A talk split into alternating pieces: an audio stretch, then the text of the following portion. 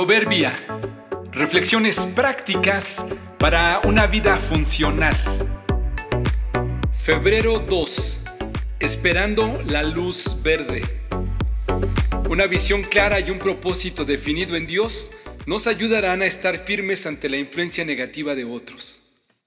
Si conduces un auto, probablemente te ha sucedido o en algún momento te podría suceder. Estás en una esquina esperando el cambio de la luz roja a la verde. A tu alrededor hay otros automovilistas también esperando el cambio. Quizá estás hablando con la persona que va sentada en el asiento de al lado. Por lo mismo, no estás atento al semáforo. De repente, el vehículo de enfrente avanza un poco y en automático, sin voltear, te dispones a avanzar tú también, solo porque viste de reojo que el otro auto avanzó.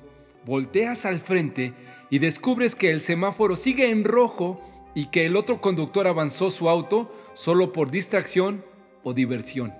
Reaccionaste a tiempo y debido al espacio entre los autos, lograste frenar sin ninguna consecuencia hasta esperar, ahora sí, el cambio en el semáforo.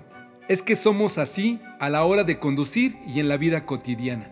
Pero si estás atento y el auto de enfrente se mueve sin la luz verde, Puedes mantenerte tranquilo, sin preocupación, y hasta podrías juzgarlo por su desesperación.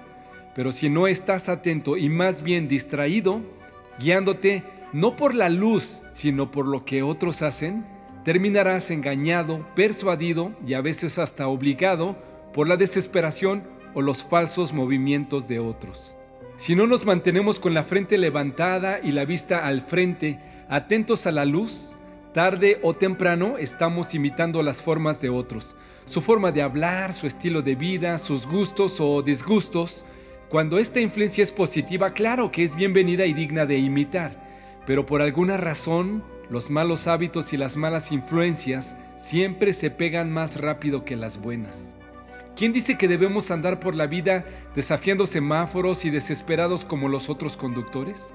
¿Quién dijo que debemos andar por la vida ansiosos por tener más o por ser primero sin importar si en el intento pones tu vida o la de otros en riesgo?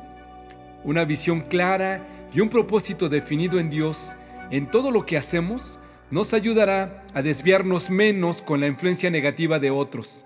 Inténtalo y verás que si estás claro en tus pausas y momentos de avance, las prisas y los desvíos de los demás te pueden servir de estímulo para la paciencia y la confianza en Dios.